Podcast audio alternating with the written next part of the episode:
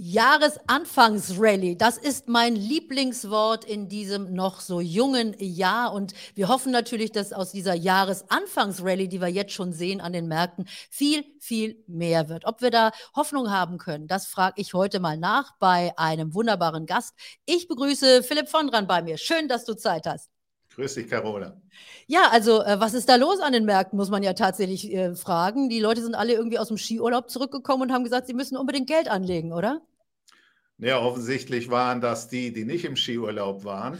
äh, aber so richtig relevant ist das ja nicht, was äh, zwei oder drei Wochen lang an den Kapitalmärkten passiert. Äh, an der großen Zwangslage hat sich nichts geändert. Die Inflation ist und bleibt hoch. Äh, und man muss zusehen, wie man sein Vermögen investiert, äh, ohne real allzu viel zu verlieren. Und das ist für viele Deutsche eine massive Herausforderung. Daran arbeiten wir ja auch hier. Auch auf meinem Kanal möchte ich natürlich die Anleger dazu bringen, dass sie auch langfristig orientiert sind und sich von diesen Tagesschwankungen vielleicht gar nicht aus der Ruhe bringen lassen. Aber es sieht natürlich schön aus, wenn wir vier, fünf Prozent schon gleich in den ersten Tagen des Jahres nach oben gehen. Und tatsächlich, wenn wir das Ganze mal uns jetzt für dieses Jahr erstmal betrachten, ähm, muss man ja sagen, wir können ja eigentlich hoffen, dass wir doch ein bisschen positive Nachrichten auch von der einen oder anderen Seite bekommen, denn wir haben ja äh, Basiseffekte bei der Inflation beispielsweise. Also wenn wir die einzelnen Aspekte mal durchgehen, was erwartest du denn für Inflationszahlen? Du sagtest, sie bleibt hoch, aber sie wird nicht mehr so hoch sein, wie wir sie hatten. Das sehen wir ja schon in den Zahlen. Das ist ja klar. Äh, viele der Basiseffekte, das hast du schon angesprochen, die werden sich zumindest abmildern, teilweise sogar negative Vorzeichen bekommen. Das hilft, das hilft temporär. Äh, ich würde sagen, wenn wir Ende des Jahres auf die Inflationsraten schauen, dann liegen wir irgendwo zwischen 4 und 5,5 Prozent. Ich glaube, das ist auch die Marschrichtung, mit der wir uns in den nächsten fünf bis zehn Jahren auseinandersetzen dürfen. Äh, aber dieser Rückgang, der wird auf der einen Seite die Stimmung am Markt etwas aufhellen und andererseits bei den Notenbanken auch so ein bisschen äh, die Möglichkeit geben, zumindest argumentativ äh, Luft zu holen. Äh, aber wenn unsere Erwartung richtig ist, äh, dass es 2024, 2025 fortfolgende eben nicht einen weiteren Rückgang der Inflationsrate geben wird, äh, dann wird uns auch bei den Notenbanken wieder einiges an strengerem Regime einholen. Auf die Notenbanken kommen wir gleich noch zu sprechen. Lass uns vielleicht die Inflation etwas genauer beleuchten, denn ich kann mich erinnern, vor nicht allzu langer Zeit haben wir immer von deflationären Tendenzen gesprochen und haben gesagt, die Inflation ist eigentlich tot, die wird es nie wieder geben. So wie die Welt aussieht, so wie sich die Industrie weltweit verändert, kann das eigentlich gar nicht sein, dass wir eine hohe Inflation bekommen. Also was hat sich denn da in dem letzten Jahr, muss man ja sagen, geändert? Ja, es war nicht das letzte Jahr. Das letzte Jahr war im Prinzip so der Kickpunkt, äh, Kipppunkt. Aber äh, der große Wandel, den wir in den Volkswirtschaften, aber auch in der äh, Gesellschaft gesehen haben, ist die Realisierung, dass die Globalisierung, wie wir sie seit der Öffnung des Eisernen Vorhangs gesehen haben, so nicht mehr langfristig aufrechtzuerhalten ist. Und zwar aus verschiedenen Gründen. Das sind die politischen Themen USA, China, Russland. Äh, das sind die moralischen Themen, dass man sagt, wie können wir Produkte beziehen aus einem Land, äh, bei dem die Uiguren unterdrückt werden, in dem es keine Rechtszeit, äh, Rechtssicherheit mehr gibt. Das sind Lieferthemen. Wenn ich heute in die Apotheke gehe und für unsere Kleine einen Fiebersaft kaufen möchte, dann ist der einfach nicht verfügbar. Weil in Deutschland die Menschen offensichtlich bereit sind, nicht genügend dafür auszugeben äh, und die dann eben in die Schweiz oder nach Amerika geliefert werden. Und das war diese Globalisierung seit dem 90er Jahren des letzten Jahrhunderts, das war der Grund für die dauerhaft tiefen Inflationsraten. Mit Deflation hatte das nie was zu tun, auch wenn das immer so niedergeschrieben wurde. Und jetzt holt uns das ein, die Deglobalisierung, die Kosten äh, einer anderen Energieversorgung und natürlich auch die demografischen Probleme, die auf uns zurollen. Äh, also es gibt einige Gründe, äh, die die Basiseffekte, die kurzzeitig äh, wirken werden, sicher langfristig kompensieren dürfen. Also es ist wirklich hochinteressant, wenn man das jetzt so betrachtet, also wie sich das innerhalb von wenigen Jahren tatsächlich verändert hat und wie das jetzt dann eben auch die Auswirkungen auf die Wirtschaft zeigt. Also das eine, hattest du ja gerade schon angesprochen, ist natürlich die politische Situation. Äh, wovon geht ihr denn aus? Ähm, kann man natürlich wirklich nicht in die Glaskugel gucken und wir sehen, dass sich das äh, auch von Woche zu Woche noch nicht verbessert. Wir hatten ja nicht damit gerechnet, dass es also so einen langwierigen Krieg geben könnte überhaupt hier äh, bei uns so dicht vor der Haustür. Aber wie geht ihr von der, sagen wir mal, äh, von dieser Situation aus, von der Kriegssituation, von der politisch veränderten Situation, was wird sich da in diesem Jahr tun, eurer Meinung nach? Boah, da habe ich keine Ahnung. Äh, ich äh, bin kein Militärexperte. Äh, ich habe keinerlei Insights in die ähm, Gewaltenstrukturen in Moskau. Klar ist sicher, dass wir im Westen die Ukraine weiter und wahrscheinlich intensiver unterstützen werden, dass damit die Ukraine in der Lage ist, gegenzuhalten. Aber das ist nicht notwendigerweise ein Grund, der zur Verkürzung des Krieges führen wird. Nein, das wird woanders entschieden, aber ich bin auch nicht der Meinung, dass das zumindest für die weltweiten Ökonomien äh, der relevanteste äh, Themenblock sein wird, äh, weil geh mal nach Indien, geh mal nach China, sprich da mit Leuten, die sagen, dass ein regionaler europäischer Konflikt, äh, der bringt uns jetzt nicht ins Grübeln. Äh, die Entwicklung auf den Zinsen, das ist sicher etwas, was äh, relevant ist, äh, die Entwicklung auf der Inflation und äh, logischerweise auch die geschrumpften Reallöhne, das ist das, was für das Jahr 2023 die Risiken in der Realwirtschaft und im Realwachstum sicher weiter hochhalten aber nichtsdestotrotz, also wie, wie, gesagt, Notenbank gucken wir uns ja nochmal an, wie die sich dann in diesem Jahr aufstellen, denn wir sehen ja in den ersten Daten, du hast es ja auch gerade schon angesprochen, dass wir da vielleicht so ein bisschen auf Entspannung gehen. Das wäre ja für uns als Börsianer und als Anleger wäre das ja schon mal ein gutes Zeichen, denn ich glaube, es ist ja trotz allem immer noch genug Geld da, das irgendwo Anlage sucht. Äh, aber wenn wir uns jetzt mal Energie, hattest du ja auch gerade angesprochen, dieses Thema Energie äh, genauer betrachten, das ist natürlich hier für uns in Europa eine besonders große Auswirkung, aber wir haben das ja auch global global, dass wir sagen, wir müssen weg von den fossilen Energieträgern. Das heißt, das ist doch aber auch für die Weltwirtschaft möglicherweise ein großer Antreiber, diese Umstrukturierung. Denn wenn man mal drüber nachdenkt, was kostet uns das denn, wenn wir jetzt unsere gesamte Energieversorgung, die noch so groß fossil äh, dargestellt wird, vielleicht auf Solar und vielleicht auf Wind umstellen? Ich meine, da muss ja auch erstmal wahnsinnig viel gebaut und konstruiert werden. Also das dürfte doch auch der Weltwirtschaft einen Schub geben. Ja, natürlich wird das, aber das Geld fällt ja nicht vom Himmel, sprich, das muss woanders abgezogen werden und äh, per Saldo ist der Effekt dann äh, überschaubar, weil das, was wir äh, an Infrastruktur für die neue Energieversorgung brauchen, also völlig recht, das werden gigantische Summen sein, äh, das können wir woanders nicht ausgeben, außer äh, das Geld fällt irgendwo vom Himmel. Äh, und man hatte ja in den vergangenen Jahren oft den Eindruck, zumindest für die Politik äh, fällt das Geld äh, vom Himmel und die profitieren im Moment äh, fraglos natürlich von der höheren Inflation, weil das bedeutet rekordhohe Steuereinnahmen. Äh, die Progression äh, führt ja inzwischen dazu, dass ein guter äh, Fließbandarbeiter eines deutschen Automobilherstellers mit seinem Jahresendbonus Spitzensteuersatz zahlt. Das zeigt ja, wie absurd das System inzwischen geworden ist. Äh, aber es ist eben am Ende ein Nullsummenspiel, das, was wir ausgeben äh, für eine neue Energiestruktur, die hoffentlich dann äh, auch in der Lage sein wird, unser Klima etwas weniger stark zu schädigen.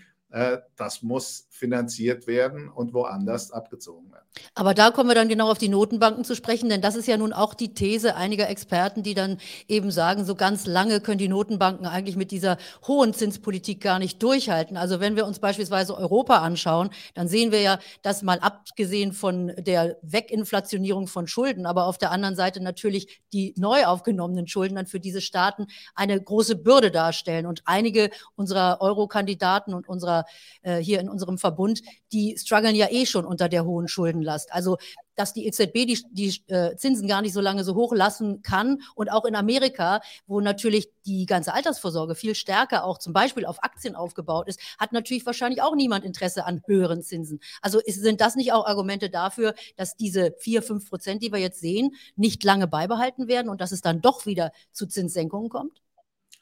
Naja, das ist ein Argument dafür, dass äh, die Zinsen heute da sind, wo sie sind, weil sie repräsentieren ja in keiner Art und Weise äh, die Inflationsrisiken. Äh, schau, eine zehnjährige Bundesanleihe bei 2,5 Prozent äh, mit Inflationssätzen, wie wir sie haben, äh, egal ob das 8 äh, oder 6 Prozent sind, ist viel zu wenig, um den Halter von einer solchen Bundesanleihe auch nur ansatzweise sein reales Vermögen zu erhalten. In den USA ist die Situation etwas äh, weniger drastisch, aber trotz alledem ist Jerome Powell noch meilenweit entfernt äh, von seinem äh, Vorbild Paul Walker, das ja in den 70er und 80er Jahren es dann geschafft hat, die Inflation final in Zaum zu bekommen. Damals hatten wir Inflationsraten von 15, 16 Prozent und Notenbanksatz von 20. Äh, heute liegen wir bei 8 und äh, die Notenbanksätze liegen doch deutlich drunter. Ja, deine Argumente sind völlig richtig, äh, aber sie führen eben schon dazu, dass wir heute ein so tiefes Notenbankzinslevel haben. Und wenn die Inflation eben nicht verschwindet, ist die Gefahr trotz der Themen, die du angesprochen hast, schon vorhanden, dass die Notenbanken doch etwas mehr noch zulegen müssen, schon allein um ihre Glaubwürdigkeit nicht komplett den Fluss Bach abgehen zu lassen. Das ist ein gutes Argument. Das werden wir dann im Jahr mal beobachten. Aber dann kommen wir äh, natürlich mal zu den Argumenten, wie man in diesem Jahr dann oder auch in den nächsten Jahren sich eben am besten aufstellt, um Vermögen äh, aufzubauen und nicht zu verlieren und äh, das ist mir ganz wichtig. Und das, ich weiß, das sind viele hier auf den YouTube-Kanälen, die das immer gar nicht so sehen. Und an dieser Stelle darf ich vielleicht einmal darauf hinweisen, dass ihr den Kanal bitte auch abonniert, wenn ihr das erste Mal dabei seid. Denn ich bringe euch Nachrichten für euer Geld, wie ihr ganz ruhig zu mehr Vermögen kommt und auch noch gut schlafen könnt. Das ist nämlich mein Ansatz. Ich möchte gar nicht, dass ihr jeden Tag ganz wild auf die Kurse gucken müsst und euch um euer Geld sorgt oder auch aktiv werden müsst, sondern das Beste in meinen Augen ist, dass man sich so aufstellt, dass man tatsächlich auch ruhig schlafen kann. Also das ist meine Devise. Und insofern, Philipp, freue ich mich natürlich auch, dass du da bist und uns ein bisschen Auskunft geben kannst, wie man sich eben aufstellen kann, um damit gut über so eine vielleicht herausfordernde Zeit wie auch in diesem Jahr zu kommen. Also was sollte man als Anleger jetzt tun, ist die Frage, die dahinter steckt. Ja, die Antwort ist eigentlich ganz einfach, sich mal ein Wochenende Zeit nehmen äh, und versuchen herauszufiltern, wie lang mein wirklicher Anlagehorizont ist und was ich überhaupt als Rendite erwirtschaften möchte. Äh, wenn ich Veranstaltungen habe, so mit 500, 600 Leuten, dann frage ich oft in die Runde, wer von Ihnen weiß denn, was seine Zielrendite bei der Geldanlage ist? Und da gehen von den 500 Händen vielleicht 50 hoch. Äh, alle anderen haben sich offensichtlich noch nie Gedanken gemacht, was sie mit ihrem Vermögen überhaupt an Rendite erwirtschaften wollen oder müssen. Äh, und äh, damit fängt eigentlich die Arbeit an bei der Geldanlage und ist dann auch relativ schnell zu Ende, weil aus der ist dann die Anlagepolitik extrem schnell abgeleitet. Diejenigen, die, die sich einfach machen, sagen dann, Herr Vorntran, ich möchte real mein Vermögen zumindest erhalten. Und dann sage ich, okay, das ist immerhin schon mal ein Ansatz. 4% Inflation, äh, das ist unsere Schätzung äh, in den nächsten zehn Jahren. Äh, um die 4% real zu neutralisieren, muss ich ungefähr 7% per annum Rendite machen, weil ich zahle Steuern und ich zahle Gebühren und die fressen mir einen nicht unerheblichen Teil meiner Rendite weg. Und 7% per annum, die werde ich mit der zehnjährigen Bundesanleihe nicht bekommen. Äh, sprich, entweder muss ich bereit sein, gewisse Schwankungen zu akzeptieren, oder der, äh, der ruhig schlafen möchte, wie du das formulierst, äh, der muss vielleicht über seine Renditeziele gehen. So, aber äh, das ist jetzt erstmal die grundsätzliche Ausrichtung. Das kann ja jeder mal für sich auch zu Hause äh, machen und mal überlegen, welche Rendite er denn erzielen möchte. Und da haben wir dann natürlich genau auch die Frage, welches Risiko er bereit ist einzugehen. Denn jeder, der euch hier vielleicht auf diesen Kanälen erzählen will, dass also äh, eine enorm gute Rendite ohne erhöhtes Risiko zu machen ist, der lügt schlicht und einfach. Das ist nämlich ein ganz einfacher Zusammenhang. Je höher die Rendite, desto höher auch das Risiko. Also insofern werden wir jetzt mal von einem äh, Menschen ausgehen, der jetzt nicht 100 Prozent äh, Rendite erwirtschaften möchte, sondern der etwas mehr draus machen will, als nur sein Kapital zu erhalten über die Zeit und eben auch vielleicht später, so wie unser lieber Friedhelm Busch uns das immer sagt, dann von seinem Vermögen leben kann. Denn der hat eine ganz einfache Dividendenstrategie über die Jahre aufgebaut und hat jetzt eben seine Dividenden, die er jedes äh, halbe Jahr oder jedes Jahr ausgeschüttet bekommt, von denen er dann leben kann. Aber sagen wir mal ein bisschen höher als das. Also wie sollte man sich jetzt aktuell wirklich konkret aufstellen? Was, was wäre da deine Einschätzung? Boah, Carola, da hängst du aber ähm, die Erwartungshaltung extrem hoch. Äh, weil etwas mehr als nur sein Vermögen zu erhalten bedeutet 7% plus. Äh, und äh, wenn ich äh, 8 oder 9 äh, Prozent Re äh, Rendite per annum haben möchte, und immer die Steuern nicht vergessen, die fressen euch eine ganze Menge weg.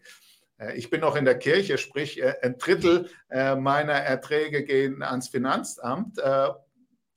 Dann komme ich an Aktien in einem ganz hohen Anteil meines Vermögens einfach nicht vorbei. Und die muss ich dann logischerweise auch sinnvoll global streuen, also nicht da hier den DAX oder Europa im Fokus haben, sondern wirklich in die Welt hinausgehen und nach den Unternehmen suchen, gezielt suchen, die in der Lage sind, Produkte und Dienstleistungen anzubieten, die knapp sind und die jeder haben möchte, weil nur diese Unternehmen sind in der Lage, die höheren Kosten der Inflation dann auch in höheren Preisen und äh, Umsätzen und Gewinn äh, weiterzugeben. Aber Philipp, das Spannende an der Sache ist ja, dass ich glaube, viele, die gerade neu dazugekommen sind in die Aktien, die schütteln jetzt nur müde den Kopf und sagen, was erzählt er uns da? Wir sind schon ganz lange international bei Aktien unterwegs.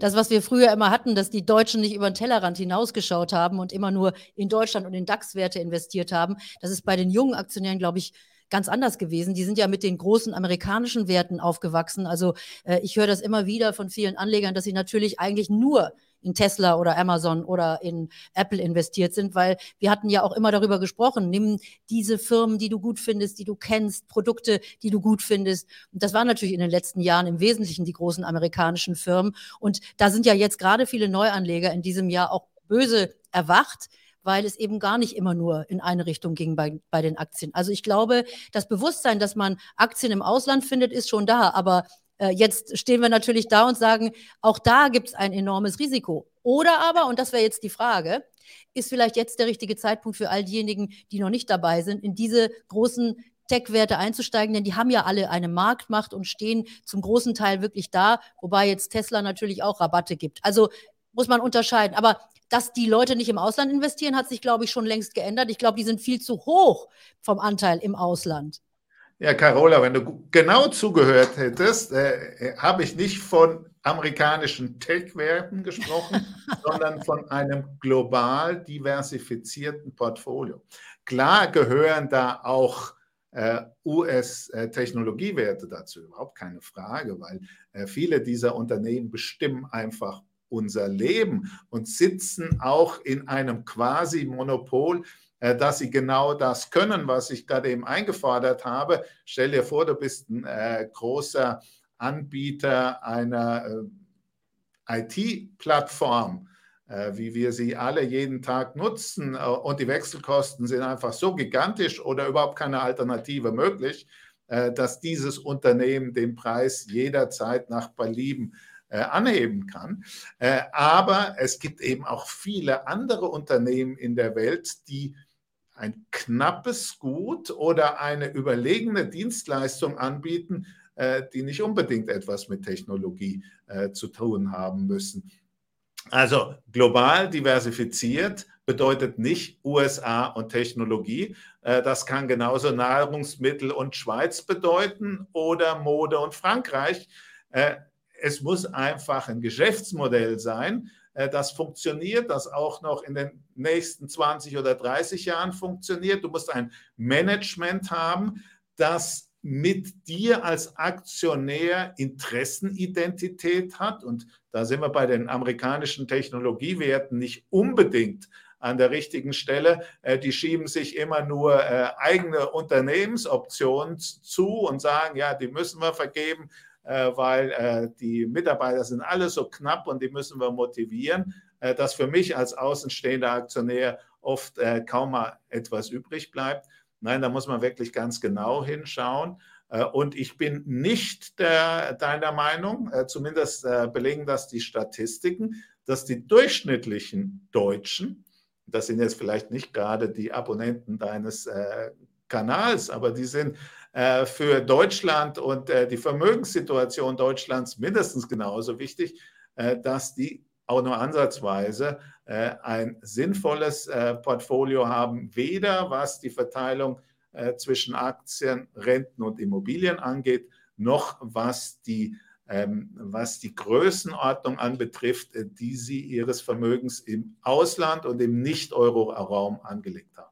Ja, das mag sein, das mag sein, dass du da den Überblick hast, dass ihr natürlich auch von den Zahlen eher reinguckt in all die Menschen, die jetzt hier nicht auf den YouTube-Kanälen unterwegs sind und dann äh, in den Kommentaren natürlich immer wieder schreiben, dass sie doch jetzt äh, so schlechte Erfahrungen gemacht haben, eben gerade mit ihren Lieblingswerten. Aber ich glaube, das, was du auch gerade erwähnt hast, also äh, wer Spaß dran hat, auch sich die Aktien rauszusuchen, der kann das natürlich durchaus auch so machen, dass man eben sagt, was gefällt mir denn eigentlich ganz gut? Und ich glaube, weil du gerade sagtest, Frankreich und Mode, das sind ja so die klassischen Werte, Werte, auf die man auch kommen könnte. Aber es gibt da eben noch viel, viel mehr. Und ich glaube, ich bin ja auch ein großer Verfechter davon, dass man breit streut, dass man sich nicht viel damit beschäftigt. Und deshalb freue ich mich natürlich auch, und ich sage es auch immer wieder, über aktiv gemanagte Produkte, wo man eben gar nichts mehr machen muss. Und das haben wir ja eben, haben wir ja sehr, sehr gute, auch im eigenen Land, sehr gute Manager, wie auch dich, Philipp. Ich freue mich, dass du jetzt auch auf meinem Kanal unterwegs bist und hier zum Money Talk kommst. Und das möchte ich auch gerne vertiefen. Ich finde es zum Beispiel auch mal interessant, tatsächlich über so eine Vermögensstruktur Infrastruktur zu sprechen. Also wie sieht es denn aus mit anderen Assetklassen, äh, eben nicht nur die reine Aktie. Wir machen hier sehr viel Aktie auf dem Kanal, aber ich gucke mir beispielsweise auch gerne Bitcoin an. Das wäre vielleicht jetzt zum Abschluss für all diejenigen, die sich sagen, na, der redet immer nur über Aktien, der redet über Anleihen. Wie steht ihr denn eigentlich zu dem Thema Krypto? Also das ist ja im Moment eine heiße Frage, ob das Ganze nur heiße Luft war oder ob es doch als neue Assetklasse vielleicht auch in die in die Planung mit eingehen sollte. Also wie steht ihr dazu zum Thema Krypto insgesamt? Bevor ich äh, zu den Kryptos komme, vielleicht noch eine Lanze brechen zu anderen Anlageklassen. Äh, die Deutschen sind ja nicht nur äh, Schlusslicht, äh, was das Investieren in Aktien angeht. Sie sind ganz genauso auch Schlusslicht, was äh, das Investment in die eigenen vier Wände anbetrifft. Äh, bevor wir uns Gedanken machen sollten über Kryptowährungen, ist sicher auch das Thema äh, die eigenen vier Wände als Investment und wirklich guter Inflationsschutz etwas, äh, was man in so einer Vermögensallokation mit reinnehmen sollte. Kryptos, ich bin seit 2015 selbst Bitcoin-Eigentümer. Ich muss gestehen, das habe ich damals nicht gemacht, weil ich davon überzeugt war, dass der Bitcoin in Richtung eine Million Euro Wert driften könnte damals waren es 200, äh, 205 Euro, äh, sondern was mich intellektuell interessiert hat, äh, das Thema äh, der Blockchain, äh, das Thema der Wallets, wie funktioniert das, äh, wie ist die Liquidität im Handel und ähm, ich halte die immer noch und ähm, bin eigentlich ganz glücklich. Selbst die 16.000 liegen von den 205 Euro noch weit genug entfernt. Ähm, aber und das ist auch der Grund, warum wir bei Flossbach von Storch nicht in äh, Kryptowährungen investieren. Es fehlt mir jegliches Instrument, um einen fairen Wert äh, für äh, Kryptowährungen zu ermitteln.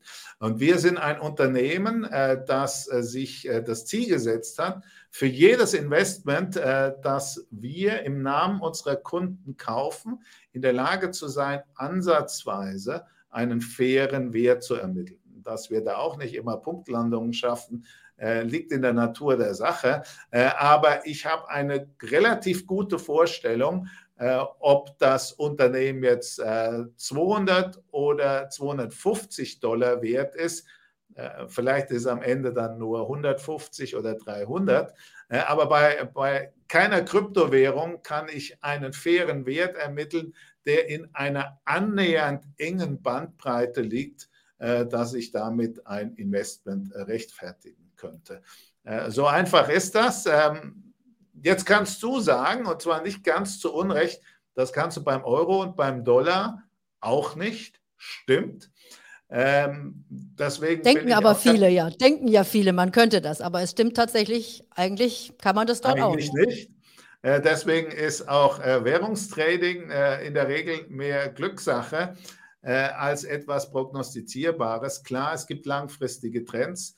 Äh, wenn du ähnliche volkswirtschaftliche äh, Strukturen hast in Europa und den USA und in einem der Regionen bekommst du systematisch höhere Zinsen, dann ist es sehr wahrscheinlich, dass über kurz oder lang die eine Währung sich stärker nach oben bewegt als die andere. Aber das kann auch drei, vier Jahre dauern, bis sich diese Entwicklung wirklich materialisiert. Äh, insofern ist äh, Currency Trading auch eher etwas äh, ja, für Unternehmen, die ihre Umsätze absichern müssen und für Leute, die Spaß am Spekulieren haben. für mich ist Geldanlage eben kein Hobby, sondern ähm, ja, eine Notwendigkeit. und deswegen ist Spekulation auch etwas, was bei mir keine emotionalen Höhenflüge auslöst, egal in welcher. Aber es ist schön, dass du das sagst, Philipp, dass du also auch aus äh, intellektuellem Grund in dem Thema Krypto dabei bist, denn das ist bei mir ganz genauso gewesen. Ich war auch relativ früh, da war der, glaube ich, bei 700 war ich schon mal mit dabei, äh, schon mal mit dabei, wie man äh, so schön hört, also auch nicht mehr dabei zwischendurch. Äh, und ich finde auch, es ist wahnsinnig wichtig, sich mit der Technologie auseinanderzusetzen, mit dem Thema Blockchain. Und Preis übrigens beim Bitcoin kann man ja zumindest an den enormen Stromkosten mal festmachen. Also da irgendwo äh, ist auf jeden Fall mal ein Wert, den man festlegt. Denn das ist der Nachteil ja auch bei dem Thema Bitcoin, dass da die Energiekosten eben so enorm hoch sind. Also nachhaltig ist das Ganze aktuell noch nicht. Aber auf dem Kanal hier tauschen wir uns auch zu dem Thema aus. Und Philipp, ich freue mich sehr, dass du da bist und hoffe für alle meine Zuschauer und meine Abonnenten, dass du mal zur langen Nacht der Aktien kommst, denn dann können alle auch Fragen stellen. Dann machen wir das nämlich als offenen Talk. Und äh, ich finde das unglaublich spannend, mit dir zu sprechen und auch sehr klar und deutlich, wie du uns das alles hier erläuterst. Also ihr Lieben, schreibt mal in die Kommentare, ob ihr Lust habt auf eine lange Nacht der Aktien mit Philipp und dann werde ich mal äh, einen Bitbrief schreiben, dass er dann irgendwann mal kommt. Das ist nämlich eine Live-Sendung dann und nicht aufgezeichnet.